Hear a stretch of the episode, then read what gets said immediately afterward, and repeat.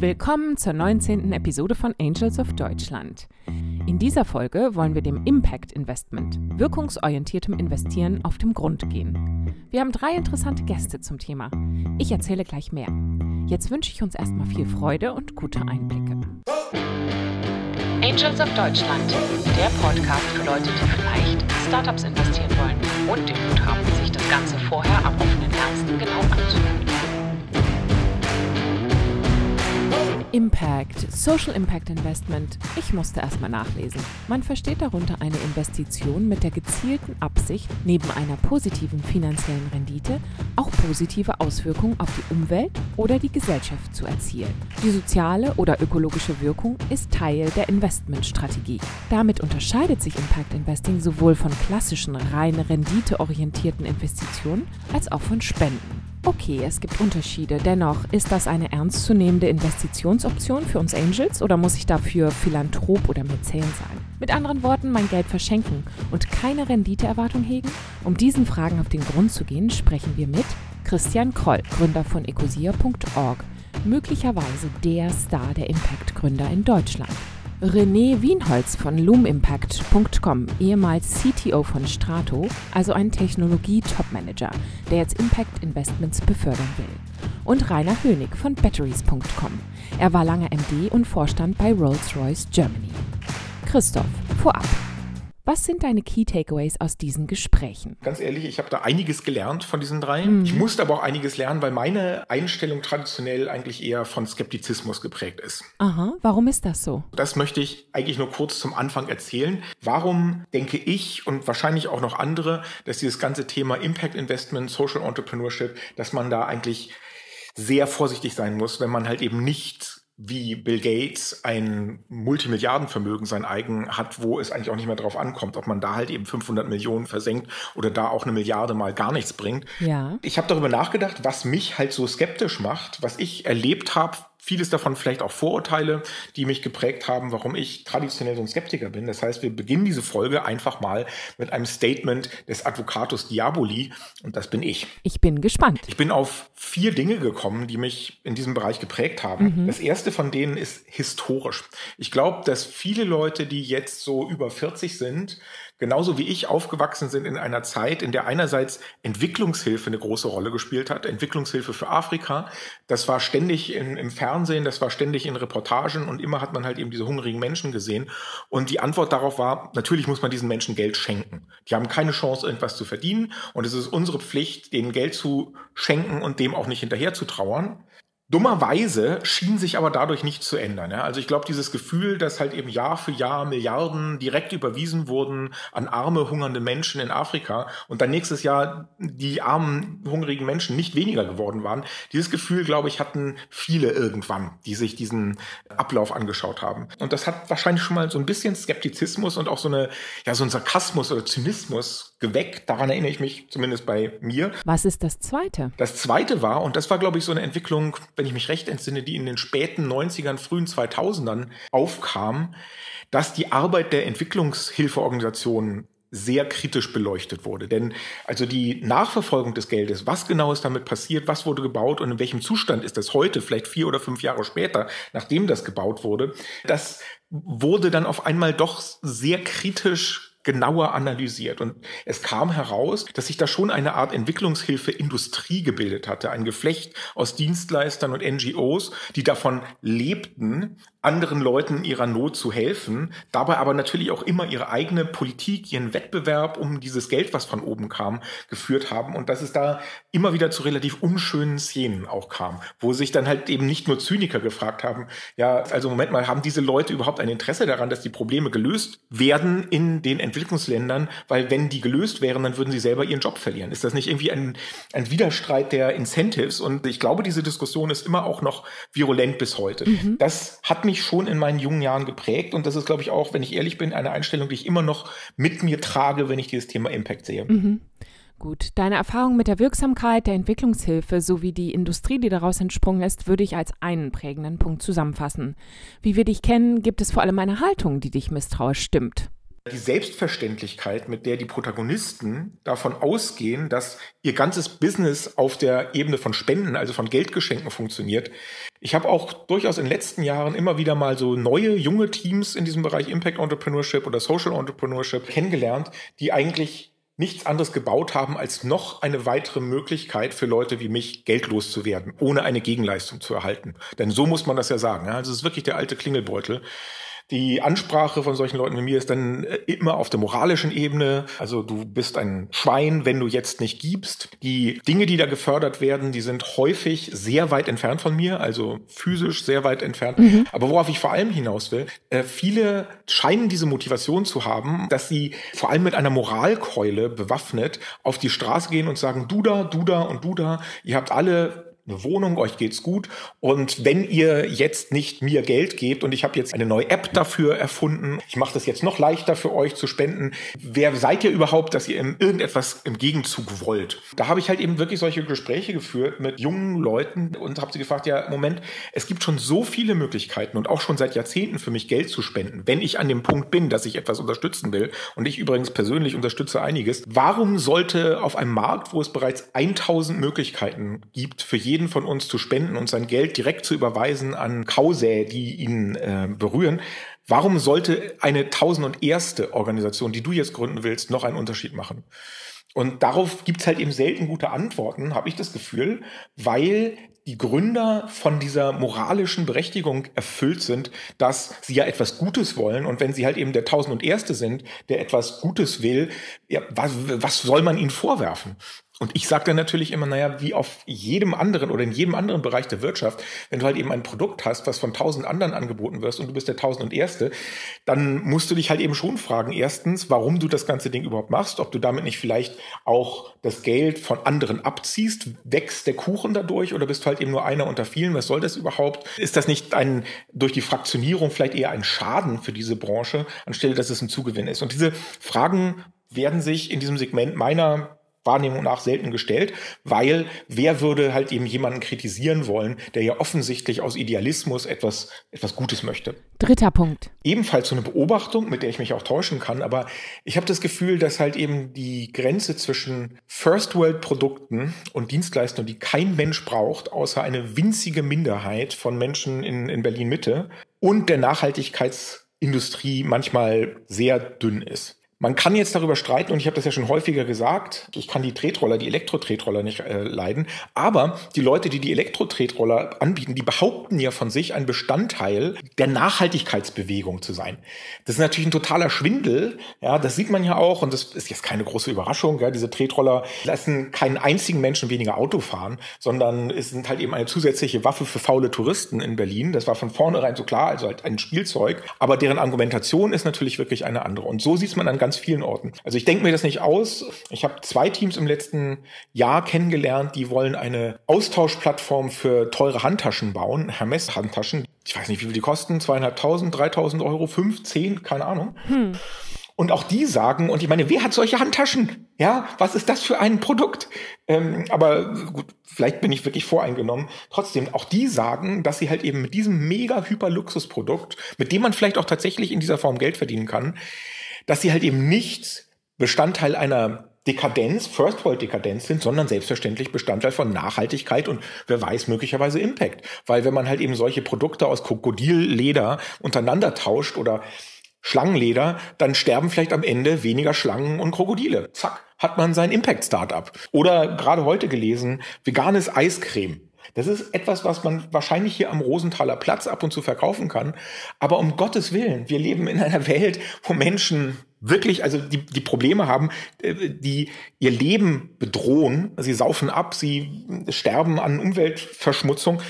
Dann stellt sich ein Team hin und sagt, ja, wir machen veganes Eiscreme und das ist halt eben unsere Art, da irgendwie mitzuhelfen. Veganes Eiscreme? Wirklich? Keine Ahnung. Viele Leute oder einige Leute haben ja von dem sogenannten Startup Einhorn gehört, die damit begonnen haben oder die sich die Geschichte ausgedacht haben, äh, nachhaltige Kondome zu produzieren um angeblich nachhaltige Gummiproduktion und Kautschukproduktion zu unterstützen. Und der naheliegende Einwand ist natürlich, wenn es dir ernst ist, damit in dieser Industrie einen Unterschied zu machen, dann solltest du vielleicht mit Produkten anfangen, die sehr viel Kautschuk verbrauchen, wie zum Beispiel Traktorreifen. Da geht, glaube ich, keine Ahnung, 10 Zentner von dem Zeug rein. Und wenn du halt eben anfängst mit Präservativen, ich glaube, das ist 0,2 Gramm Kautschuk, dann klar kannst du deine Geschichte dann immer noch rund um das Thema Nachhaltigkeit erzählen. Und viele Leute nehmen sie dir überraschenderweise auch ab. Aber ich halt eben nicht. Ja, ich ich denke mir dann immer, willst du wirklich für sowas Geld ausgeben? Ist das überhaupt ehrlich? Ist das Ganze nicht vielleicht ein Schwindel zwischen diesem, zwischen dieser Dekadenzwirtschaft und dieser Selbstgefälligkeit und sich immer mehr und exotischere Sachen gönnen wollen und dann aber behaupten, dass man ja nicht dekadent wäre, sondern nachhaltig? Das hat mich immer sehr verwirrt, um es mal vorsichtig zu sagen. Das ist der dritte Grund. Und das vierte ist, das ist jetzt auch gerade im Zuge von Fridays for Future vielleicht so ein bisschen wieder hochgekommen. Also ich bin davon natürlich selbstverständlich ein Anhänger. Ich finde das extrem notwendig. Ich habe extrem großen Respekt vor den Leuten, die sich engagieren. Das meine ich sehr, sehr ehrlich. Ja, und äh, ganz im Gegenteil zu vielen, die an der Person von Greta Thunberg rumkritisieren. Ich finde, die ist wirklich ein extremes Vorbild und ihre Leistung ist unglaublich. Das gibt einem den Glauben an die Menschheit zurück. Nur in manchen Teilen wird diese Bewegung von einer starken, von einem Antikapitalismus, von einem falsch verstandenen, finde ich, Antikapitalismus und auch ja Anti-Marktwirtschaftlichkeitsdenken getragen. Das heißt, in dieser Denkweise von die Welt muss sich verändern, Klimaziele müssen erreicht werden, spielen häufig die Unternehmer die Rolle des Bösen, weil er vor allem Geld verdienen möchte. Und das deckt sich meiner Ansicht nach überhaupt nicht mit dem, worum es beim Unternehmertum geht und auch überhaupt nicht mit dem, wofür Unternehmer und meine Freunde, alle, die ich kenne, das ganze Ökosystem im äh, Unternehmertum stehen. Das heißt aber in der Konsequenz, diese anti-unternehmerische, antikapitalistische, antiliberale, antimarktwirtschaftliche und auch ein bisschen antimeritokratische Seite, die ich hinter dieser Bewegung pro Klimaschutz, pro politisches Engagement sehe, die macht mich halt eben um dreien ein bisschen misstrauisch, weil dahinter steht meiner Ansicht nach so eine gewisse Staatsgläubigkeit und Autoritätsgläubigkeit. Alle möchten, dass halt eben noch mehr Geld in die Hand des Staates gegeben wird, damit der das auf irgendeine Art und Weise wie so ein Engel wohlwollend ausgeben kann und über allen ausschütten kann. Das heißt, dieses Misstrauen gegenüber dem, was eigentlich in der Hand des einzelnen kreativen Menschen liegt, versus dem, dass halt eben ein anonymer Staat das schon richtig machen wird. Das, das sehe ich da immer wieder und das ist halt eben auch genau das Gegenteil von dem, wie ich die Welt sehe. Ich glaube halt eben fest daran, dass alles in der Hand desjenigen liegt, der sich aufrafft und, und loslegt und nicht in der Hand dessen, der halt protestiert und andere Leute auffordert, doch gefälligst sich irgendwie anders zu verhalten. Hm. Also ich fasse mal die Ursprünge deiner Skepsis zusammen. Erstens deine Erfahrung mit der Wirksamkeit der Entwicklungsarbeit. Zweitens deine Erfahrung mit Gründern, die mit einer Moralkeule Spenden fordern, anstatt auf ein wirtschaftlich nachhaltiges Geschäftsmodell zu setzen, welches aber für den langfristigen Erfolg auch für Impact-Team sehr wichtig ist. Drittens unnütze First World Spielzeuge, First World Dekadenz, die mit Impact verbunden werden und als Schwindel entlarvt werden können. Und viertens die Anti-Unternehmertum pro-Staat-Auffassung, die sich jetzt wieder um die Fridays for Future Bewegung ausbreitet, die ganz konträr konträr ist zu der Auffassung, zu deiner Auffassung, dass wir mit Unternehmertum sozialen und ökologischen Wandel angehen können und auch sollten. Das sind die vier Punkte, die mich halt eben geprägt haben, wenn ich umgehe mit dem ganzen Thema Social Entrepreneurship, Impact Entrepreneurship. Aber ich bin willens, daran zu arbeiten. Ich habe in den letzten Jahren auch einiges in dem Bereich gemacht. Ich habe mit der BMW Stiftung zusammengearbeitet, die einen modernen Ansatz zur Förderung von dieser Art von Unternehmertum hat. Ich habe auch in meinem Accelerator-Programm Impact Entrepreneurship Teams gehabt. Ich habe einige Teams gementort. Das heißt, ich stehe nicht nur daneben und moser. Und auch in dieser Folge, das werdet ihr jetzt sehen, die Leute, mit denen wir da sprechen, das, was wir da hören, ich glaube, das tut einiges dazu, auch vielleicht mir nochmal eine andere Vorstellung davon zu geben, welche Chancen dieser Bereich auch hat. Vielen Dank, Christoph. Ich denke, da können sich viele von uns wiederfinden in deiner Skepsis. Und ich bin auch sehr gespannt, wie unsere Gäste diese auflösen werden. Kommen wir nun zu Christian Kroll, Gründer von Ecosia. Ecosia ist eine ökologische Suchmaschine und bezeichnet sich selbst als Purpose Company. Die Suchmaschine wurde im Dezember 2009 zur UN-Klimakonferenz in Kopenhagen freigeschaltet. Das Unternehmen spendet ca. 60 Prozent seines Einnahmeüberschusses für gemeinnützige Naturschutzorganisationen, die Bäume pflanzen. 100 Millionen gepflanzte Bäume wurden letzte Woche am 9. Juli 2020 bekannt gegeben. Ich schalte uns ins Gespräch. Christian, du bist der Gründer von Ecosia, eines der Vorzeigeprojekte oder Startups, wenn es darum geht, wie man Technologie, Impact, aber auch Sinnhaftigkeit miteinander verbinden kann. Du bist auf vielen Konferenzen, du sprichst sehr viel über den Werdegang von Ecosia, aber sag du doch mal aus deinem Blick, wie es zu Ecosia gekommen ist, wie euer Status auf dem Markt ist, wovon ihr lebt. Wie bist du dahin gekommen, wo du heute stehst? Wir sind eine Suchmaschine, die Bäume pflanzt. Für die, die uns nicht kennen, wir haben vor kurzem unseren 100 Millionensten Baum erreicht, also sind auch nicht mehr ganz klein, haben etwa 1% Marktanteil in Deutschland und damit sind wir tatsächlich auch schon fast die größte Suchmaschine nach Google. Also noch nicht so groß wie Google, aber auch nicht mehr winzig. Also ich habe das Unternehmen gegründet, als ich 25 Jahre war ich da alt. Also es ist schon eine schon eine Weile her. Das war bei mir, nachdem ich eine Weltreise gemacht habe. Ich habe also mein Studium fertig gemacht, und wollte dann irgendwas mit Sinn machen, wusste aber nicht genau was und habe dann durch die Weltreise eben entdeckt, zum einen, dass es viele Menschen gibt, die ähm, nicht dieselben Chancen haben wie ich, der ich in Deutschland geboren bin und ja auch, dass unser Planet mit einer massiven Geschwindigkeit zugrunde gerichtet wird und dann auch noch habe ich entdeckt, dass es Klimawandel gibt und damit war es klar für mich, dass ich äh, gegen diese Themen etwas unternehmen möchte und das Bäume pflanzen schien mir, schien mir sinnvoll und so kam ich überhaupt erst auf die, auf die Idee. Jetzt hättest du natürlich auch einfach loslegen können mit einer Schippe und einer Schaufel und ein paar Samen und einfach äh, Bäume pflanzen. Anstelle dessen hast du jetzt eine Suchmaschine. Wie, wie kam es dazu? Ja, also die Vorgeschichte war, dass ich schon während des Studiums, also ich wollte früher mal Bank- und Börsenwesen, also nicht nur studieren, sondern auch in diesem Sektor arbeiten. Und so habe ich während des Studiums mich viel mit dem Thema, also Online-Broker und so weiter beschäftigt. Und dann hatte ich eine Webseite, die verschiedene Online-Broker miteinander verglichen hat. Und über diese Webseite habe ich auch ein bisschen Geld verdient. Ähm, ich habe aber auch gemerkt, dass ich sehr schnell äh, eigentlich die größten, den größten Teil meiner Einnahmen an Google weitergezahlt habe. Also habe ich halt festgestellt, es war vor 13, 14, 15 Jahren, dass Google ein sehr, sehr gutes Geschäftsmodell ist und dass sie zum einen auch sehr viel Macht darüber haben, wer im Internet Sichtbarkeit bekommt. Also ich fand schon immer Technologie spannend, ich fand auch irgendwie Business spannend und ich wollte es halt irgendwie miteinander verbinden. Also was nicht nur Bäume pflanzen, weil Geld einsammeln oder, oder selbst anfangen zu pflanzen wäre vielleicht der unumständlichere Weg gewesen. Aber ich, ich hatte das Gefühl, ich wollte trotzdem ein Business aufbauen. Was passierte dann? Die Geschichte, die man ja immer wieder von, von dir hört, ist, dass, es, dass du erstmal alleine losgelegt hast mit ein paar motivierten Mitstreitern, dass ihr eine gewisse Größe aufgebaut habt, dann aber auch nicht mehr weiter gewachsen seid. So ungefähr ging es los, oder? Ja, das, also das ging am Anfang ähm, sagen wir, relativ klein los. Wir hatten so ein, also neben mir noch zwei, drei andere Freelancer. Meine Schwester hat auch ein bisschen geholfen mit in den ersten Jahren. Aber es war tatsächlich nicht, nicht die ähm, große Umsatzexplosion von Tag eins. Wir haben, ich glaube, nach dreieinhalb Jahren oder vier Jahren etwa, ähm, haben wir den Tim Schumacher mit reingenommen bei uns als Business Angel, obwohl ich mit Tim abgesprochen hatte, dass, dass das eben ein Non-Profit-Investment wird. Also das ist eines der wenigen wirklich Non-Profit-Investments, die Tim dann gemacht hat, weil er das Thema einfach so spannend fand. Ähm, und da kam dann ein bisschen mehr Expertise rein. Wir kamen dann auch irgendwann an so einen Punkt, in dem wir wirklich Mitarbeiter einstellen konnten, weil unser Umsatz halt immer stetig gewachsen ist.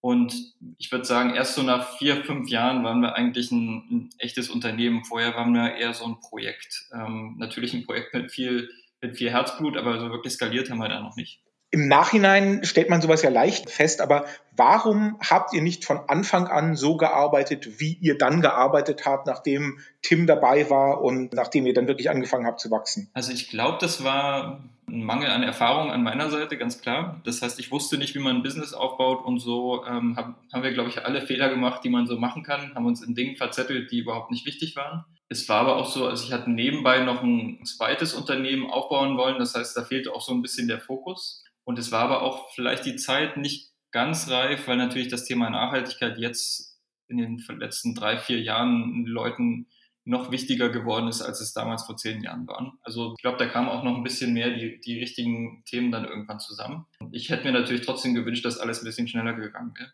Jetzt hört sich das ja nach einem geradezu idealtypischen Case für das, was mir bei Angels of Deutschland wichtig ist, an, nämlich, dass man halt als Business Angels reingeht und nicht nur sein Geld, sondern auch seine Expertise mitbringt und eine richtige Partnerschaft mit den Gründern schließt, mit denen man zusammenarbeitet. Würdest du sagen, dass es solche Partnerschaften wie die, die ihr mit Tim dann irgendwann hattet, dass die häufig sind in diesem größeren Zusammenhang der, der Impact Entrepreneurship oder ist das die Ausnahme? Also ich hatte das Glück oder das Pech, nur mit einem Investor oder Business Angel wirklich zusammenzuarbeiten und das war Tim. Und auf Tim halte ich wirklich sehr, sehr hohe Stücke. Also da habe ich wirklich Glück gehabt, glaube ich. Und die Expertise, die er mitbringt, ist auch wirklich sehr, sehr wichtig fürs Unternehmen. Ja, ich weiß nicht, ich kenne die Business Angel Szene nicht gut genug, um das irgendwie bewerten zu können. Ich finde es immer nur problematisch, wenn Leute Ratschläge geben wollen, ohne dass sie es wirklich mal gemacht haben. Und das ist gerade, wenn man an öffentliches Geld ran will, kann das dann schnell der Fall sein. Also dass dann von irgendeiner öffentlichen oder halböffentlichen Stelle dann plötzlich jemand sagt, wie man das Unternehmen führen soll, obwohl diese Person vielleicht noch gar nicht wirklich selbst ein Unternehmen geführt hat. Das könnte ich mir problematisch vorstellen. Das heißt, du würdest dir von deiner Seite durchaus wünschen, dass mehr Business Angels mit einem Business-Hintergrund sich für Unternehmen oder in solchen Unternehmen wie deinem engagieren und ihr Geld und ihre Expertise da reinstecken. Ja, also ich glaube, ähm, also es hat Bill Gates, glaube ich, mal gesagt, viel zu viele intelligente ähm, Menschen arbeiten an blöden Themen. Also will jetzt nicht, äh, will jetzt nichts dis diskreditieren, aber wir haben den Klimawandel als größte Herausforderung des 21. Jahrhunderts. Da brauchen wir mehr clevere Köpfe dran. Ähm, und es gibt viele Themen, die, viele potenzielle Lösungen, die vielleicht einfach daran scheitern, dass das Team nicht genug Erfahrung hat oder dass nicht genug Geld da ist in dem Team. Und das wäre schade, wenn es dann daran klemmt. Du hast ja gesagt, dass ihr Tim von Anfang an klar gesagt habt, dass es hier um ein Impact Investment, also ein Non-Profit Investment geht. Gibt es oder kennst du auch andere Cases, wo halt eben ein Business Angel ein Unternehmen wie dich unterstützt oder deins unterstützt und daran durchaus auch noch Gewinnerwartungen liegen kann? Oder muss jeder, der sich in deiner Branche engagiert, darauf einlassen, dass das halt eben eine, wenn man so will, andere, nämlich nicht finanziell ertragreiche Art des Investierens ist? Ja, also ich finde, also Social Impact Investment, für mich ist das ein Spektrum. Das heißt, es kann, glaube ich, wirklich so sein, dass Leute, gerade Leute, die vermögend sind, vielleicht sagen, hier habt ihr Geld, ich brauche es nicht und dann erwartet man mehr oder weniger nichts zurück. Ich glaube, es kann aber auch eine Renditeerwartung geben und die kann auch durchaus mit den normalen Startup-Investments in dieselben Höhen gehen. Ich glaube, man sollte sich nur vorher einigen. Wir sind ja bei Ecosia auch eine Purpose Company. Ich weiß nicht, ob dir was, das was sagt. Das ist ein Unternehmen, was mehr oder weniger seine gesamten Anteile abgegeben hat an die Purpose Stiftung und somit kann es halt nie verkauft werden. Es können auch keine Gewinne rausgezogen werden und die Kontrolle muss bei Leuten im Unternehmen liegen. Das ist, glaube ich, der Albtraum für jeden Business Angel und jeden Investor. Und das Schöne ist aber, bei diesem Modell gibt es tatsächlich auch Investorenanteile, die man haben kann. Es ist nur definiert, wie viel Rendite der Investor bekommt, bevor er dann tatsächlich aus dem Unternehmen wieder rausgekauft werden kann zu einem festen Betrag. Das finde ich eigentlich ganz spannend, weil man sich dann tatsächlich vorher hinsetzt und fragt, was erwartest du denn, lieber Investor? Wie viel, mit dem wievielfachen willst du denn wieder raus? Oder was, was glaubst du, ist eine faire Vergütung deines Risikos? Ja, also wenn man, wenn man da irgendwie gut zueinander kommt, dann, dann kann das, glaube ich, auch beim Social Impact Investment passen. Und ich habe nichts dagegen, dass jemand irgendwie das Zehnfache seiner Rendite verdient. Wenn die Erwartung irgendwie ist, dass, dass man unbedingt das Tausendfache machen muss, dann wird schwierig, weil dann bleibt für mich nur noch der Weg des Börsengangs und so weiter. Und das, naja, dann ich glaube, da, da kann dann der vordergründige Impact vielleicht irgendwann auf dem Weg verloren gehen. Aber ich lasse mich gern vom Gegenteil überzeugen. Also ich habe nur noch keine Unternehmen gesehen, die tatsächlich dann so groß geworden sind und wirklich ihrer, ihrer Mission treu geblieben sind, absolut treu geblieben sind. Wie ist diese, dieser Moment, dass ihr einen externen und auch kommerziellen Investor zu euch reingeholt habt, damals vom Team aufgenommen worden? Also das ist zumindest meine Erfahrung. Ich habe immer wieder mal mit Teams zu tun, deren Motivation wirklich sehr, sehr stark daran begründet ist und auch daran hängt, wirklich alles Non-Profit und Kapitalismus fern zu machen, so dass halt eben so ein Wechsel in der Aufstellung da schon also teilweise das Team zerreißen kann. War das bei euch anders oder kennst du solche Probleme auch? Ja, also bei mir war es so, dass ich sehr früh meine Schwester mit einbezogen hatte und die hatte damals mehr oder weniger ihre Anteile mit Tims Anteilen getauscht. Das heißt, sie war von Anfang an dabei und da war auch keine, keine Enttäuschung. Das Team war ja zu der Zeit, glaube ich, noch sehr klein. Wir waren noch, also außer mir und meiner Schwester, noch zwei, drei andere Leute. Und ich glaube, die haben uns einfach vertraut, dass wir da den richtigen Schritt gehen. Natürlich haben sie auch Tim einfach mal vorher kennengelernt, bevor wir das entschieden haben. Und so war dann, glaube ich, die Skepsis auch weg, weil sie halt gemerkt haben, oh wow, ähm, der kann uns ja echt weiterhelfen. Und hat gute Antworten für die Probleme, an denen wir seit mehreren Monaten arbeiten. Also viel Skepsis war, glaube ich, nicht da. Es war vielleicht so ein bisschen diese Skepsis, ob das dann, ob Ecosia vielleicht zu einer Profitmaximiermaschine werden soll später. Ich glaube, das waren die Zweifel, die da waren. Die haben wir aber dann eben auch ausgeräumt, indem wir gesagt haben, dass es darum nicht geht.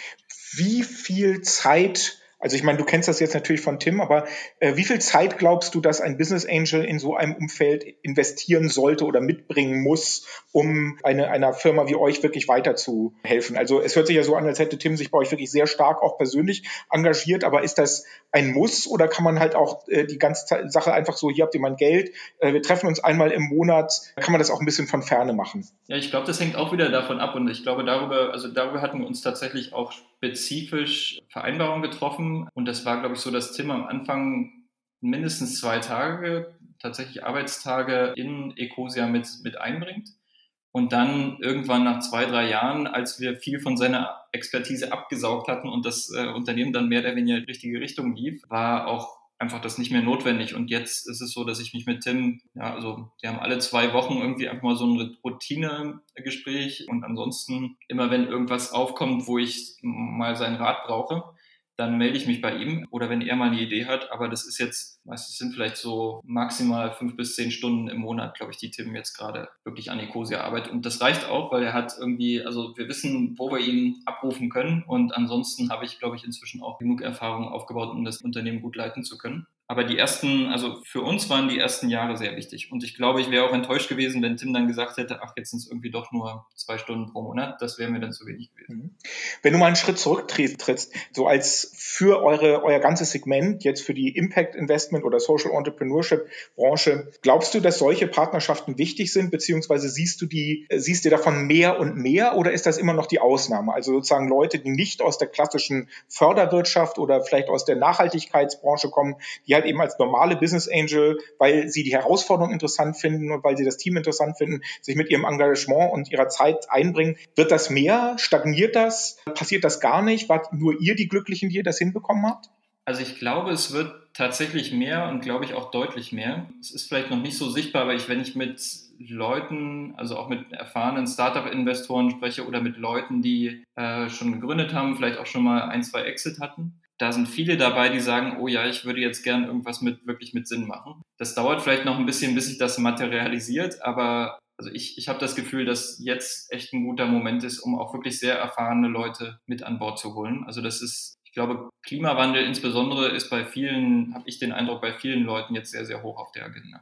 Und würdest du sagen, dass die Gründer in diesem Bereich dafür bereit sind. Also vielleicht habe ich einen falschen Eindruck, die paar Male, dass ich bei so Social Entrepreneurship Veranstaltungen dabei war, äh, da hatte ich immer so den Eindruck, dass, dass halt eben schon viele Gründer, äh, sagen wir, relativ kapital- oder wirtschaftsfernen Zugang zu ihrem Thema hatten. Also dass nur wenige da rausgehen und tatsächlich auch Business Angels ein Angebot machen, offen äh, damit umgehen, dass sie sagen, wir würden gerne noch ein paar Leute dazu holen und dass halt eben doch viele Social Entrepreneurship äh, Teams sich erstmal als allererstes und auch als zweites und als drittes an, an Fördereinrichtungen und an Stiftungen wenden und da eigentlich ihr Geld herbekommen, weil sie halt eben auch keine, sag mal, ökonomische, häufig genug keine ökonomische Perspektive in ihrem Team haben oder in ihrem, in ihrem Businessmodell. Ja. Oder täusche ich mich da? Also ich habe den, bei einigen Sozialunternehmen habe ich auch ähm, das Gefühl, dass da so ein bisschen mehr, naja, Business Sense drin sein könnte und vielleicht ein bisschen mehr ähm, Geschwindigkeit und tatsächlich irgendwie das Ziel wirklich zu skalieren ich glaube, da kommt so ein bisschen die Bewegung rein, weil es jetzt eben auch also Impact-Investoren gibt oder, oder Business Angel, die das tatsächlich auch ernst meinen und wirklich interessiert sind an dem Thema. Und mit so jemandem arbeitet man natürlich auch lieber zusammen, als wenn es jetzt irgendwie ein klassischer Investor ist, dem nur die Rendite wichtig wäre. Ich habe aber auch das Gefühl, dass viele Leute, die sonst vielleicht einfach ein klassisches Startup gegründet hätten, jetzt eher bereit sind, auch irgendwas mit, also was mit Impact zu machen. Also wo ich ein bisschen vorsichtig bin, ich glaube, die Leute, die dann sagen wir so, sehr von der Business-Seite kommen, die sehen dann irgendwie den Impact manchmal nur als Marketing-Tool. Und da, da werde ich dann so ein bisschen skeptisch, weil es mir schon sehr wichtig ist, dass es eigentlich also der Ziel oder der Zweck des Unternehmens ist eben ein, ein wichtiges Problem zu lösen. Geld verdienen kann man dabei auch, aber ich glaube, gerade bei einem Social Business sollte man eben auch gucken, dass das nicht so sehr in den Hintergrund gerät. Also ich habe ja also schon mehrere Startups gesehen, die dann irgendwie, wo es eher ein grüner Anstrich ist, aber nicht, nicht wirklich die DNA des Unternehmens. Und das persönlich, finde ich, sollte man sich als Gründer schon echt überlegen, weil irgendwann geht die Motivation dann wahrscheinlich flöten, wenn es eigentlich wirklich nur ums Geld machen geht. Dann, ja, es dauert halt normalerweise mehrere Jahre, bis man tatsächlich dann dahin kommt, dass äh, das Unternehmen Geld generiert generiert. Und bis dahin wird die Motivation nicht halten, wenn man nicht wirklich echt was verändern möchte. und nicht nur Geld machen möchte.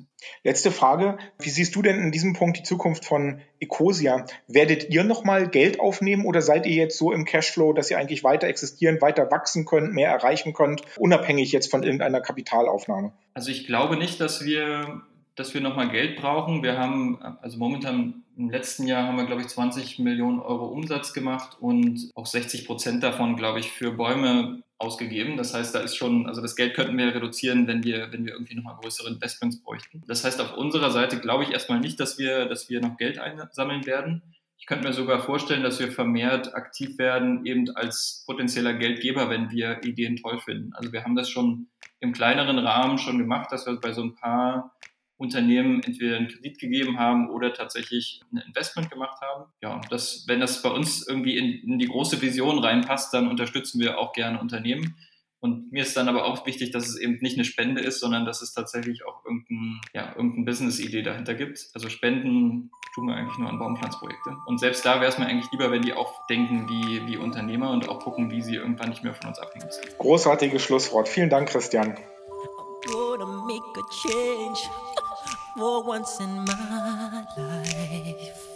Kommen wir nun zu René Wienholz von Loom Impact. Loom Impact erschafft Finanzprodukte, die Impact-Unternehmen mit dem Kapitalmarkt verbinden. Die Mission, die Finanzlücke zur Erfüllung der Agenda 2030 zu überbrücken. Also große Ziele. René nennt das Profit for Impact. Was das genau bedeutet, das erfahren wir gleich. Christoph und René haben sich im Restaurant 38 in der Oranienburger Straße getroffen. Wir haben also ein paar Hintergrundgeräusche, die etwas erahnen lassen, dass das Essen und der Service fantastisch waren. René, du bist ja ein Tausendsasser, das weiß ich, wir sind seit vielen Jahren befreundet. Es gibt eigentlich 100 Sachen, über die man mit dir reden könnte, weil du sowohl schon Topmanager und Technologe und Kreativer und Gastronom warst, ja, und dann halt eben auch noch Business Angel bist, also die Liste ist endlos. Aber über nichts davon sprechen wir jetzt, sondern wir sprechen über das, was du jetzt seit zwei, zweieinhalb Jahren machst, nämlich, dass du eine neue Organisation in dem Thema Impact Investment aufbaust. Was hat's damit damit auf sich? Ja, äh, vielen Dank für die Lobhudelei. ähm, ich schicke etwas voraus. Ich fange mit etwas ganz anderem an. Nämlich du bist eigentlich derjenige, der mich zum Thema Impact Investing überhaupt gebracht hat. Lieber Himmel. Ähm, du kannst dich noch an die Berlin Startup Academy erinnern. Meine, ja? äh, mein altes Accelerator-Programm, ja. Genau. Und äh, das war so, ich will mal sagen, einer der ersten Berührungspunkte mit diesem Thema Impact Investing. Und zwar unter anderem, weil wir unter anderem auch zusammen mal in die Firma Seniovo investiert haben. So ist es. Und die Firma Seniovo äh, beschäftigt sich ja damit, im Grunde die Lebensqualität von, sagen wir mal, äh, mobilitätseingeschränkten Menschen deutlich zu verbessern. Das ist ja, sagen wir mal, in diesem Sinne Impact Investing, weil es geht wirklich darum, echt Lebensqualität zu gewinnen. Jeder, der weiß, der irgendwie Verwandte und Bekannte ähm, hat, die äh, in, sagen wir mal, Situationen leben, die nicht mehr selbstbestimmt sind, dass es doch schön wäre, so lange wie möglich irgendwie zu Hause zu leben. Und das war der Hintergrund, warum ich mich überhaupt damit beschäftigt habe, dass es plötzlich ja Unternehmen gibt, die auf der einen Seite wirklich wirklich, also auch vom Gründer her, wirklich echt Gutes tun wollen. Auf der anderen Seite sagen, ja, aber das muss for Profit geschehen, weil wir wollen ja schließlich, dass das Zeug auch wirtschaftlich nachhaltig passiert. Denn wenn ich das nur auf Spenden basiert mache, dann kann es ja passieren, dass das aus dem Fokus rutscht und nicht mehr passiert. Und das ist sozusagen mein Berührungspunkt mit dem Thema Impact Investing gewesen. Das heißt also, du hast recht, ich beschäftige mich seit zwei Jahren jetzt ungefähr mit dem Aufbau von dem neuen Unternehmen. Komme ich gleich drauf, was wir machen. Aber eigentlich beschäftige ich mich jetzt seit so ungefähr fünf Jahren mit dem mhm. Thema For Profit Impact Investing und habe daran im wahrsten Sinne des Wortes einen Narren gefressen. Jetzt kommen wir zu dem, was du gefragt hast. Ja. Also, ich bin erst rausgegangen, aufgrund der Inspiration von einer Firma, die es hier auch in Berlin gibt, die Fineo, einen Impact-Fonds aufzubauen. Und zwar ging es darum, im Grunde Unternehmen in der Frühphase zu finanzieren, die mindestens eins der Themen aus den SDGs, den Sustainable Development Goals, also den Zielen der Agenda 2030 der UN, erfüllen und das aber auf einer For-Profit-Basis mit einer technologischen Lösung. Mhm. Da gibt es relativ wenig Geld in dem Markt. Ich habe mich auch persönlich gewundert, weil als Angel, du wirst das kennen, fragst du ja auch immer, okay, du hast jetzt da jemanden, in den du gerne investieren würdest und wir gehen ja alle zusammen auf die Suche nach weiteren Angels, nach mhm. weiteren Investoren. Und ich habe mir gedacht, Mensch, Impact Investing in dieser Art, for Profit und was Gutes für die Welt tun, ist halt Erfind also beste seit Erfindung des geschnittenen Brotes. Ja, müsste ja toll sein. Aber nee, das Gegenteil war der Fall, weil Wenn du zu den klassischen VCs gegangen bist, haben die gesagt, ach, bleib mir doch weg mit diesen Baumumarmern, mit diesen guten Menschen. Die sind definitiv nicht hinter meinem Geld her, sondern primär ja hinter ihrer Mission. Und ähm, die sollen sich mal schön finanzieren lassen von irgendwelchen Stiftungen und so weiter. Aber das ist, ich, wir finden den For-Profit-Teil finden wir zwar schon gut, aber ehrlich, bleibt uns weg mit diesem ganzen Gutmenschen-Thema. Das ist die eine Seite gewesen. Dann sind wir tapper, tapper, tapper rüber zur anderen Straßenseite und haben gefragt, liebe Stiftung, Mensch, wollt ihr nicht diese wunderbaren Startups finanzieren, die ganz Tolles für die Welt tun und, jetzt kommt's, ihr als Stiftung könnt daran sogar noch Geld verdienen? Nee. Also wir finden es ganz toll, dass die wirklich was Tolles für die Welt machen wollen, aber äh, bitte doch nicht for Profit. Wir können doch mit den Profiten gar nichts anfangen, zumal wir können überhaupt, das ist ja eine Risikoklasse, in die wir gar nicht investieren dürfen und so weiter und so fort. Also kurzum, diese Startups, die for Profit die Welt verbessern wollen, wo man annehmen müsste, dass das das Beste der Welt ist, die finden keine Finanziers. Wie gesagt, deshalb war das zu Anfang eine sehr, sehr gute Idee, mit einem Fonds rauszugehen, einen Impact-Fonds und das entsprechend umzusetzen. Dann, mein Mitgründer, der ist Investmentbanker, haben wir uns allerdings angeschaut und haben gesagt, Mensch, es geht doch eigentlich gar nicht darum, nur einen Fonds aufzubauen, weil es gibt durchaus einige Fondsinitiativen oder auch andere Finanzinitiativen, die dieses Thema jetzt langsam aber sicher für sich begreifen und halt eben durchaus nach vorne bringen wollen. Aber da sind viele Leute, die haben noch nie selber Fonds aufgebaut, noch nie Finanzvehikel generell aufgebaut aufgebaut, haben relativ wenig Management-Expertise, wenn es darum geht. Und wir stellen jetzt, beziehungsweise haben jetzt gerade eine, ja, es ist eine, ich sage mal, Impact Finance Boutique, beziehungsweise der, der Hörer wird wahrscheinlich mehr damit anfangen können, eine Investmentbank, eine Impact Investment Bank gegründet. Deshalb, weil wir sagen, was ist eine Investmentbank? Das ist ein Servicehaus für einen dedizierten Markt und dieser Markt ist neu. Der hat andere Investoren, die auf andere Sachen achten. Er hat andere Gründer, die anders motiviert sind und er hat auch vor allem andere Metriken, weil es geht ja nicht nur darum, im Impact Investing, im For-Profit Impact Investing, Geld zu erwirtschaften, sondern es geht unter anderem auch darum, neben dieser einen Metrik aus Geldsumme X macht Geldsumme X plus Y auch eine ökologische und gesellschaftliche Rendite zu erwirtschaften. Und das beides übereinander zu legen, das ist auch nochmal eine neue Herausforderung. Und deshalb braucht es da einfach ein neues Finanzinstitut, beziehungsweise genau uns als Impact Investment Bank. Und sag mal, welche von den beiden Seiten schwieriger ist äh, aufzustellen? Also die Leute zu finden, die halt eben Geld haben, was sie in eine Investmentbank auf diese Art und Weise einzahlen, um es darüber zu investieren, oder Teams zu finden, die tatsächlich diesen Kriterien genügen, die du genannt hast, also dass sie halt eben nicht nur Gutes tun wollen, sondern halt auch wirtschaftlich so gut aufgestellt ist, dass man halt eben kein totaler Gutmensch sein muss, um die in zu, zu investieren. Du, du versuchst ja beides jetzt in dieser Kombination seit zwei, zweieinhalb Jahren. Was ist da deine Lehre? Was ist, was ist schwerer und was ist noch schwerer? Du hast mich jetzt nach einer Entweder-Oder-Frage. äh, du weißt, ich bin Informatiker äh, und darauf sage ich ja. Also ähm, äh, man kann jetzt nicht wirklich sagen, was ist schwerer. Ähm, ich glaube, diese Frage kann man so nicht beantworten. Ich glaube, es ist, das ist so ein bisschen das Henne-Ei-Problem. Also wir wollen ja mit dem, was wir bei Loom Impact machen, also unserer Impact Investment Bank, für beides sorgen. Auf der einen Seite, ich glaube, wir brauchen erstmal mehr Finanzvehikel und mehr Finanziers in dem Bereich um überhaupt sozusagen dieses Tor zu öffnen. Und wenn man dann sagt, äh, da gibt es spezielle Finanziers und da gibt es auch mehr Geld am Tisch und da gibt es auch durchaus Erfolge. Ne? Also man braucht eigentlich, sagt man immer, also was ich immer höre, ist, ja, Impact Investing, das gibt es ja noch nicht so lange und ist das denn überhaupt ein Markt? Das, was der Markt explizit ist, der bildet sich ja nur durch ein Verständnis davon eines Track Records. Also was, was hat sich da schon getan? Und wir müssen erstmal hergehen und Finanziers finden, die in dieses kalte Wasser springen und sagen, okay, wir erproben das. Dass das funktioniert, ich will nicht sagen, ich persönlich sehe es als erwiesen an, weil Impact Investing gibt es im angelsächsischen Bereich, speziell in den USA und so weiter, schon länger. Das hängt einfach damit zusammen, dass bei uns Impact Investing leider als, ja, wie soll man sagen, so ein bisschen thematisch, ich will nicht sagen falsch gestartet ist, aber anders gestartet ist. Denn hier hat man Impact Investing immer als so das Venture Philanthropy oder Philanthropie äh, ähnliche gesehen. Also man gibt Geld rein für eine gute Sache, ist gut, wenn das Geld nicht verschwindet, aber da muss jetzt kein, kein Profit rauskommen. Das hängt damit zusammen, dass man doch schon in äh, Mitteleuropa, explizit in Deutschland, wenn man investiert, davon ausgeht, es ist wirklich nur dann gut, wenn du dir die braune Franziskanerkutte anziehst und Bettelmensch wirst. Also mhm. das heißt, wenn, es ist nur gut, wenn du kein Geld damit verdienst. Das ist aber aus meiner Sicht nicht richtig. In äh, den USA, wie auch durchaus in anderen Ländern, auch England, ist es einfach gelernt, dass dadurch, dass das Wealth Software-System einfach nicht so etabliert ist, dass sich natürlich auch andere for-profit um das Thema, die Gesellschaft muss besser werden oder äh, sagen wir zumindest auch das Gesundheitssystem oder was auch immer, dass das entsprechend anders aufgefasst ist. Das heißt also, diese For-Profit-Orientierung zusammen mit dem, ich will aber Gutes erreichen, ist da einfach gelernt. Und dieses Thema müssen wir in Deutschland mehr etablieren, weil dieser Markt ist ja riesig. Mhm. Muss sich ja überlegen, wir brauchen das Non-Profit-Investment in Projekte. Nehmen wir mal ein plakatives Beispiel.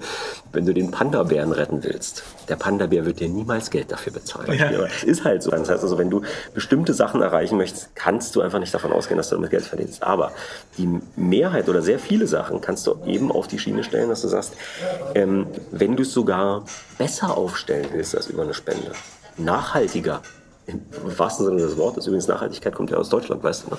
aus der Forstwirtschaft. Ach, das bayerische, ich glaube, bayerische Forstwirtschaftsgesetz von 1500 irgendwas.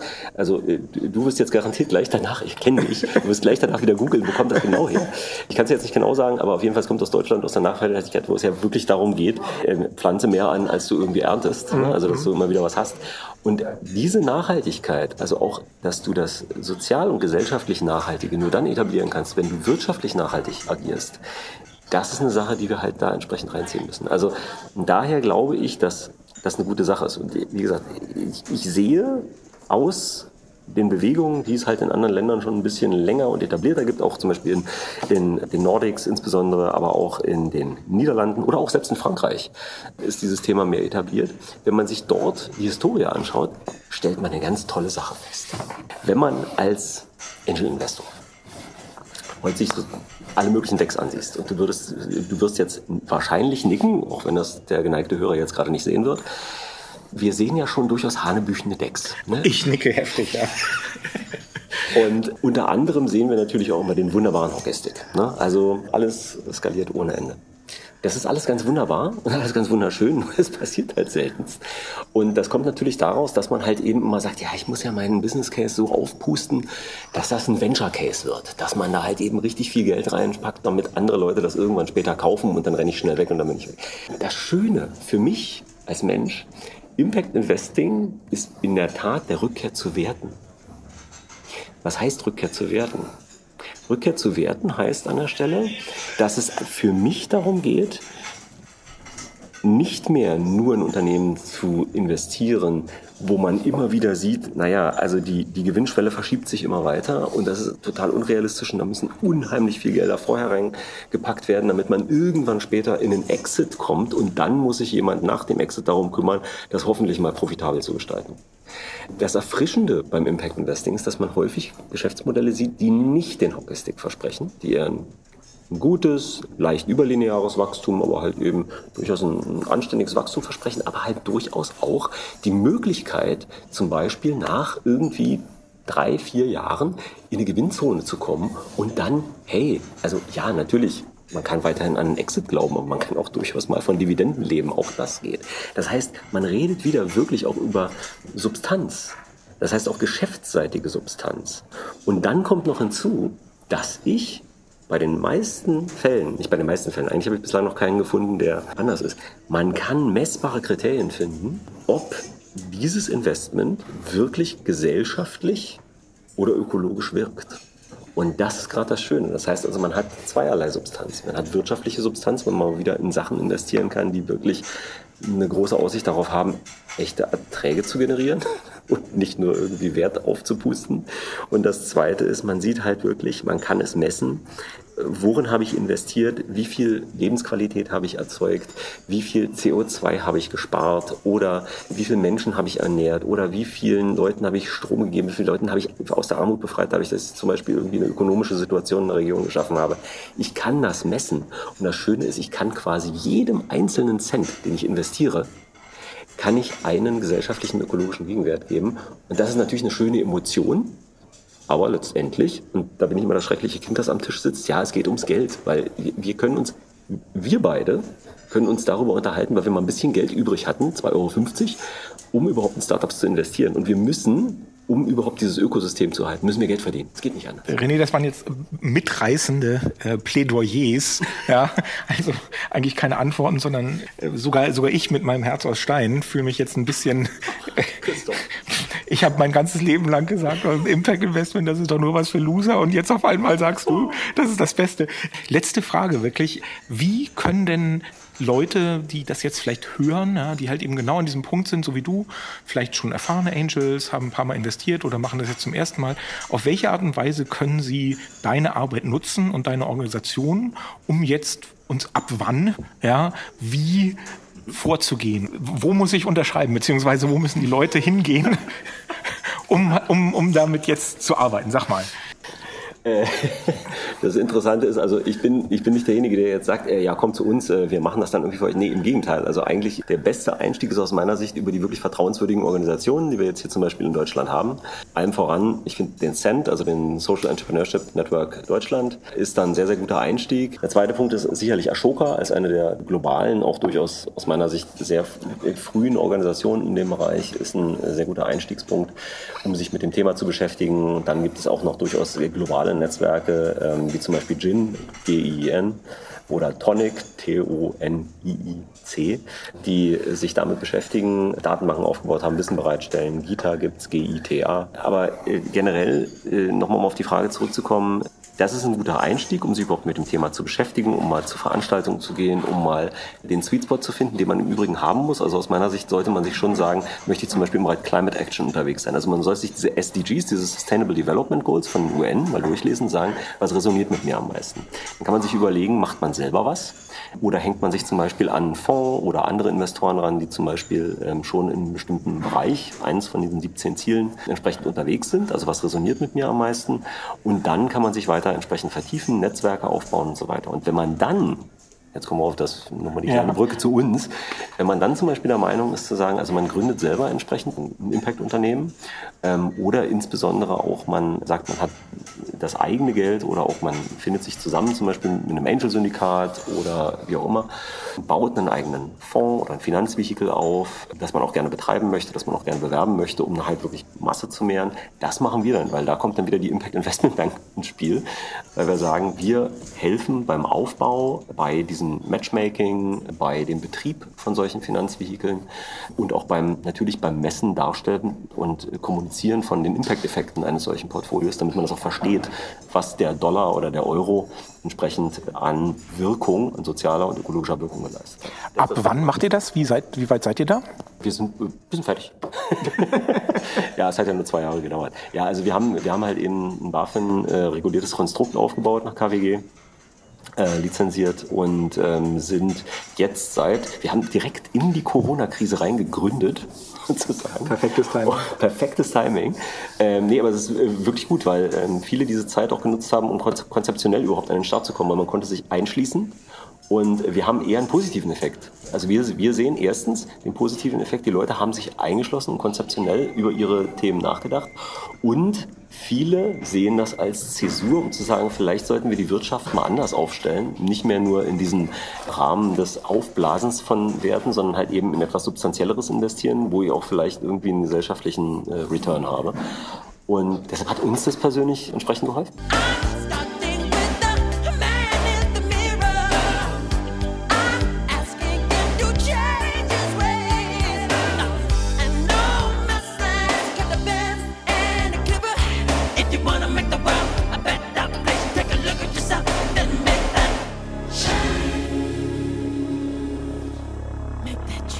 Make that change, make profit for impact. Vielen Dank, René. Kommen wir nun zu unserem Pitch der Woche. Von Rainer Hönig, Gründer von Batteries. Der Name des Unternehmens verrät schon als Wortspiel, um was es geht. Um Better Batteries. Power On. Rainer, du bist der Gründer von Battery mit E. Ich habe darüber schon ein bisschen was nachgelesen, ich habe nachgeschaut, aber ich will eigentlich gerne von dir wissen, worum geht es bei Battery?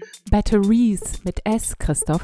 Warum seid ihr gut und warum oder wie kann man als Angel bei euch dabei sein? Ja, Christoph, erstmal danke für das Interesse an Batteries. Worum geht es bei uns? Wir haben uns zum Ziel gesetzt, dass wir gebrauchte Batterien aus der E-Mobilität retten, weil heute ist es ein Riesenproblem. Die werden nämlich weggeschmissen und die sind ja eigentlich viel zu schade dazu, denn sie haben, wenn sie aus dem Auto rauskommen, äh, noch circa 70 Prozent ihrer ursprünglichen Speicherkapazität und drei bis zehn Jahre an nutzbarem Leben. Und das machen wir uns zunutze und nehmen die, repackagen die und bauen daraus mobile, modulare und für vielfältige Zwecke einsetzbare Kleinenergiespeicher mit dem Fokus auf Entwicklungsländer, um dort diese schmutzigen und sehr umweltschädlichen Kleingeneratoren zu ersetzen durch einen bezahlbaren Speicher, der ihnen nachhaltige Energie gibt. Wie weit seid ihr da schon? Was habt ihr gebaut? Wie welche Erfolge habt ihr? Funktioniert das alles überhaupt? Ist das nicht viel zu kompliziert? Es ist tatsächlich ein kompliziertes Thema, insofern als dass es um Hardware geht. Hardware ist ja immer aufwendiger. Wir sind auch schon ein bisschen länger unterwegs. Also die Idee hatte ich 2016. Ich habe dann erstmal für mich persönlich Recherchen getätigt über eineinhalb Jahre, um wirklich festzustellen, da ist was. Und die Idee hat ein bisschen Füße. Wir haben dann 2018 die Firma gegründet und wir haben jetzt sehr erfolgreich äh, Prototypen gebaut und für sehr viele verschiedene Anwendungsfälle nachgewiesen, dass diese Batterie, die wie Lego-Steine zu verbinden und zu erweitern ist, dieses Batteriesystem einsetzbar ist. Das heißt, wir sind technisch gesprochen im sogenannten TRL 6. Das heißt, wir haben Prototypen, die funktionieren und der nächste Schritt ist jetzt, im Piloten zu gehen, im Feld, vor Ort, nachzuweisen, dass das alles technisch und kommerziell Sinn macht. Auf welche Art und Weise, kommerziell ist das Stichwort, auf welche Art und Weise ist das Ganze wirtschaftlich ein gutes Geschäft? Na gut, erstmal geht es ja darum, dass der Endkunde, der, der das tatsächlich nutzt, einen Mehrwert hat. Weil wenn der Kunde nicht das Gefühl hat, hier ist etwas, was mir hilft in meinem Leben, dann können wir es auch lassen. Wie definiert sich das? In Entwicklungsländern, in dieser cash-fokussierten Gesellschaft geht es also darum, dass der Kunde Geld spart. Das heißt, wir müssen nachweisen können, dass die Lösung, die wir ihm bieten, gegenüber den bestehenden Lösungen, also zum Beispiel den teuren Kleingeneratoren, die im Betrieb und vor allem vom Brennstoffkosten her äh, sehr teuer zu betreiben sind, hier wir einen Mehrwert schaffen. Und für uns ist es aber so, dass wir gesagt haben, wir werden nur dann skalieren, wenn wir wirtschaftlich erfolgreich sind. Das heißt, wir haben äh, nichts dagegen, Profite zu machen. Ganz im Gegenteil. Wir glauben, wenn wir ein gesundes Unternehmen bauen wollen, was skalierfähig ist, müssen wir Profite machen. Und diese Profite können wir dann reinvestieren in unser Wachstum. Denn unser eigentliches Ziel ist, oder unser Versprechen, was wir abgegeben haben, ist, eine Million Tonnen CO2-Emissionen zu vermeiden bis 2030. Also müssen wir stark wachsen. Und diese wirtschaftliche Nachhaltigkeit für euch als Firma, erzielt ihr die dadurch, dass ihr die Batterien, die ihr jetzt, sagen wir mal, in Deutschland zusammensetzt zu solchen Batterieclustern, dass ihr die mit einem Gewinn verkauft äh, in die Orte, wo sie eingesetzt werden? Oder, oder wie macht ihr eure Marge? Also wir haben auch ein neues Businessmodell geprägt. Wir nennen das Battery as a Service. Das heißt, für die Kunden, die besonders einkommensschwach sind, bieten wir an, dass die Batterien nur gemietet oder geleast werden. Sie müssen also nicht erworben werden, sodass die dieses Investment am Anfang sehr gering ist und dann die täglichen oder monatlichen Raten verträglich für den Cashflow des, des Endkunden sind. Wie machen wir unser Geld? Nun, billig einkaufen heißt, ist die Basis für billig verkaufen. Das heißt, das Entscheidende ist, dass wir in Masse direkt vom Autohersteller die gebrauchten Lithium-Ionen-Batteriemodule sourcen. Da haben wir inzwischen äh, große Fortschritte gemacht und tatsächlich eine Rahmenvereinbarung mit einem der größten Automobilhersteller der Welt getroffen. Und insofern beziehen wir diese Module günstig Allerdings haben wir dabei auch die Verpflichtung genommen, am Ende des nutzbaren Lebens dafür zu sorgen, dass die Batterien recycelt werden. Du hast ja gesagt, also was ihr ja herstellt, ist keine, oder was ihr anbietet, ist keine Energieerzeugung, sondern Energiespeicher. Das heißt also, es reicht nicht, wenn halt eben in Afrika jemand eure Batterie hat. Er braucht auch eine Solaranlage zum Beispiel, die die Energie bereitstellt, die dann in den Batterien gespeichert wird, oder? Genau, das ist eine super Frage und es ist tatsächlich so. Wir sind also sozusagen in dieser Stromversorgungslieferantenkette ein Glied, ein Teil der gesamten Kette. Und für uns ist es sehr wichtig, dass wir mit zwei Themen oder Partnern sehr intensiv und eng zusammenarbeiten. Auf einmal mit denen, wie du es gesagt hast, denen, die den Strom herstellen, also zum Beispiel den Mini-Grid-Betreibern, die eine lokale Solaranlage oder eine kleine Wasserkraftanlage betreiben, manchmal auch eine Windkraftanlage, die uns also nachhaltig generierten Strom zur Verfügung stellen, der dann in der Batterie gespeichert werden kann. Und auf der anderen Seite gibt es aber auch die Seite der Verbrauchsgeräte. Wir wollen ja dafür sorgen, dass äh, der Endkunde bezahlbare Nutzenergie hat und die Geräte auch zur Verfügung hat, die er braucht. Eine Mühle, eine Wasserpumpe, einen Kühlschrank und das möglichst effizient. Das heißt, auch hier ist es wichtig dafür zu sorgen, dass das ohne große Zwischen- und Reibungsverluste mit unserer Batterie funktioniert. Warum macht ihr das ausgerechnet in Afrika? Wir wissen ja, dass halt eben Energiespeicherung auch in Deutschland, eigentlich in jedem Land auf der Welt, das riesengroße Bottleneck ist. Ja, also Sonnenenergie kann tagsüber aufgenommen werden, aber nachts braucht man sie häufig und die Speicherung dieser riesigen Energiemengen, Wahnsinnsherausforderung. Warum nicht hier? Der Ansatz ist einfach der, dass ich, wie ich angefangen habe, mich mit diesem Thema auseinanderzusetzen, wirklich beeinflusst war von einem Gespräch, was ich mit Professor Muhammad Yunus in äh, Bangladesch hatte, schon sehr lange, 2010, also dem Erfinder des Mikrokredits.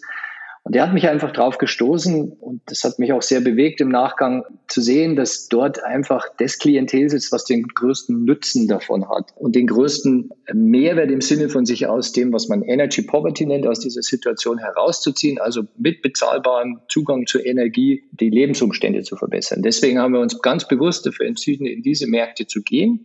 Aber völlig richtig, es gibt auch ein Thema hier und selbst unsere Impact-Investoren sagen, uh, das ist aber ein hohes wirtschaftliches Risiko, nur in diesen Entwicklungsländern äh, kommerziell erfolgreich zu sein. Bitte macht auch was hier, baut eine zweite Säule auf, damit wir sozusagen unser Risikoprofil verbessern.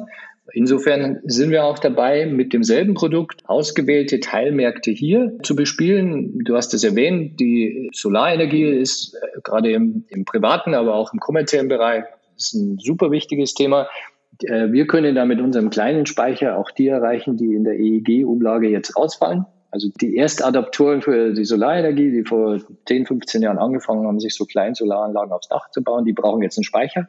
Da können wir helfen. Aber auch im Freizeitbereich, im mobilen Speicher für vielfältige Aufgaben draußen von der Kleingartenanlage bis zum kleinen Elektroboot können wir helfen. Das hört sich ja in meinen Ohren als kommerzieller, kapitalistischer, liberal marktwirtschaftlicher Business Angel an wie Musik. Auf welche Art und Weise seid ihr denn investiert und warum sollte man in euch investieren? Welches Angebot macht ihr da draußen dem Markt? Also vielleicht hole ich hierzu noch mal ein bisschen aus, äh, was eigentlich unsere Philosophie ist an der Stelle oder wie wir an dieses Thema Profit und Impact rangegangen sind von Anfang an. Auch mit unseren ersten Angel-Investoren haben wir da intensive Gespräche geführt, um uns da zu kalibrieren. Aber ich komme ja selbst aus der Großindustrie. Ich war 20 Jahre bei einem Großkonzern. Das heißt, ich habe dort tatsächlich gelernt, wie man Sachen skaliert. Ich habe auch verstanden, dass es, um etwas wirklich zu skalieren, einen wirtschaftlich erfolgreichen Ansatz braucht, also durchaus eben einen, der Profite generiert. Und wir haben den Begriff geprägt Profit for Impact. Das heißt, wir scheuen uns überhaupt nicht, eine wirtschaftliche Brille aufzusetzen und wirtschaftlich und nachhaltig zu äh, agieren, damit wir möglichst schnell skalieren, damit wir möglichst großen Impact, und den haben wir definiert als Vermeidung von CO2-Emissionen, liefern können. Das ist also nicht entweder Profit oder Impact, sondern wir, wir nennen das Profit for Impact, weil wir glauben, dass das eigentlich sehr gut vereinbar ist und eigentlich nicht nur vereinbar ist, sondern eigentlich die Voraussetzung ist, das wirtschaftliche Handeln, das nachhaltige ansetzt, um möglichst große Wirkung zu erzielen. Insofern ist das Versprechen an unsere Investoren, dass wir ihnen einen vernünftigen Return liefern. Wir haben da versucht, auch uns zu kalibrieren. Sag mal kurz, was vernünftig heißt. Ja. Vernünftig kann ja sein, ich kriege irgendwie drei Prozent, was immerhin mehr ist als auf dem Girokonto. Ja. Ich als Angel möchte aber natürlich eher irgendwas irgendwo zwischen drei und fünffachem Return. Wo steht ihr da? Was wir nicht liefern können, fangen wir mal mit Ausschluss an, ist irgend so ein 10x oder sowas Dazu müssten wir uns wahrscheinlich verbiegen oder in andere Richtung optimieren. Das wollen wir nicht. Aber irgendwo, so hast du es genannt, so zwischen zwei und fünf, kann man sich durchaus vorstellen. Warum kann man sich das vorstellen? Wenn wir jetzt in diese Märkte gegangen sind und uns dort die Kundenklientel aufgebaut haben, dann sind wir natürlich auch interessant für große Spiele, die sich so ein neues Marktsegment kaufen wollen. Ich nenne jetzt mal Shell oder Energieversorger, die sagen, ich wachse nicht mehr in meinen Stammmärkten hier, ich möchte jetzt in Entwicklung Entwicklungsländern wachsen. Dort geht es aber um dezentrale Off-Grid-Energie. Hier ist ein Zugang zu diesem Kundenklientel. Ich kaufe mich da ein. Also es ist durchaus so, dass man sagen kann in so einem imaginären Exit-Szenario, dass die großen Spieler ein strategisches Interesse an so jemandem wie Batteries haben werden. daraus ergibt sich dann auch so ein Multiplier-Fantasie. Aber wir haben es wirklich nicht darauf aus, das zu optimieren, sondern wir sehen immer beides. Wir wollen die eine Million Tonnen CO2 abliefern, aber auch einen vernünftigen Return für den Investor. Aber immerhin, du hast es gerade schon gesagt, das wäre meine nächste Frage gewesen. Was wäre denn in eurem Szenario so ein Exit-Event äh, oder halt eben ein Liquidierungsevent? Weil du kannst ja halt eben als Investor nur dann dein Geld zurückbekommen, wenn irgendetwas passiert. Aber bei euch ist es so, ihr überlegt euch tatsächlich, wenn ihr irgendwann gewachsen seid, dann seid ihr halt eben ein interessantes Ziel für noch größere Unternehmen, die ja auch in diese Richtung arbeiten müssen. Und das wäre dann halt auch das Erlösszenario, möglicherweise für euch selber, aber auch für Investoren. So ist es. Und es hat aber nicht nur den Hintergrund des Erlösszenarios, sondern tatsächlich braucht es dann auch so einen Partner oder so ein Mutterschiff, würde ich das mal nennen, um weiter zu wachsen, weil das erfordert andere Strukturen, die kann man nur sehr langsam selber organisch aufbauen. Wir würden sicher oder wir werden sicher schneller ans Ziel kommen mit so jemandem, der, der dann die Führung, die industrielle Führung übernimmt. Insofern ist es auch da kein Widerspruch in, unserem, in unserer Sicht, sondern der Eintritt in die nächste Phase, ab, ab der das dann interessant wird. Eins möchte ich übrigens auch noch erwähnen, das ist sozusagen das Return-Szenario für die institutionellen Investoren und die größeren. Da wir aber jetzt auch Batterieflotten aufbauen, die wir selbst eben in diesem Battery as a Service Modell betreiben, wird es auch noch äh, Lösmöglichkeiten geben für Zwischenfinanzierer, die diese Batterieflotten finanzieren. Also die typische Leasinggesellschaft oder vielleicht sogar auch mal, das, auch das denken wir an, eine Crowdfunding-Kampagne, die halt mal nicht Lebensmittel rettet oder das nächste E-Bike finanziert, sondern das Retten einer Batterieflotte. Und dann kann man daraus eine Verzinsung von, ja, wie es halt bei diesen Green Investments ist, irgendwo zwischen fünf und sechs und sieben Prozent irgendwo sehen. Du hast schon gesagt, dass du ja eigentlich einen Hintergrund in der klassischen Industrie hast. Du bist persönlich als Gründer in diesem ganzen Thema eigentlich Automobilität, aber damit natürlich auch Energieversorgung schon super lange. Und du hättest jetzt halt eben ja alles machen können nachher. Du hättest halt eben ganz normal als Angel Investor auftreten können. Du hättest ein neues Technologieunternehmen im Bereich Mobilität gründen können. Aber du hast dich anscheinend bewusst dafür entschieden, in diesen Bereich Impact reinzugehen. Und nach dem, was du jetzt aber erzählst, ist das jetzt halt eben auch nicht Impact, wie man, keine Ahnung, vor 30 Jahren den hungernden Menschen Brot gegeben hat, sondern das ist ein technologiebasiertes Ding, was auch rein kommerziell funktionieren könnte, habe ich den Eindruck. An welcher Stelle ist Batteries ein Impact-Unternehmen und an welcher Stelle oder aus welcher Motivation hast du dich entschieden, das so aufzubauen? Also es freut mich natürlich, dass du sagst, mir standen da viele Wege offen und sicherlich wäre das eine oder andere sozusagen in meinem zweiten, in meinem Second Life, in meinem beruflichen Second Life möglich gewesen. Ich habe mich tatsächlich sehr bewusst dafür entschieden. Das ist auch aus einem Prozess heraus entstanden, wo ich also an mir gearbeitet habe, um für mich rauszufinden, was ich beruflich hier hinterlassen will. Ich habe selber zwei erwachsene Söhne und Kinder mir ist es halt einfach wichtig, äh, meinen Beitrag zu leisten, um diese Klimaherausforderung möglichst in den Griff zu kriegen, um auch meinen Kindern eine lebenswerte Umwelt zu hinterlassen. Insofern fand ich das sehr zielführend, das, was ich in meinem bisherigen Berufsleben gelernt habe, einzusetzen, um diesem Ziel oder diesem Beitrag näher zu kommen. Und Batteries ist mein, eines der Vehicles dafür, eigentlich das Hauptvehikel.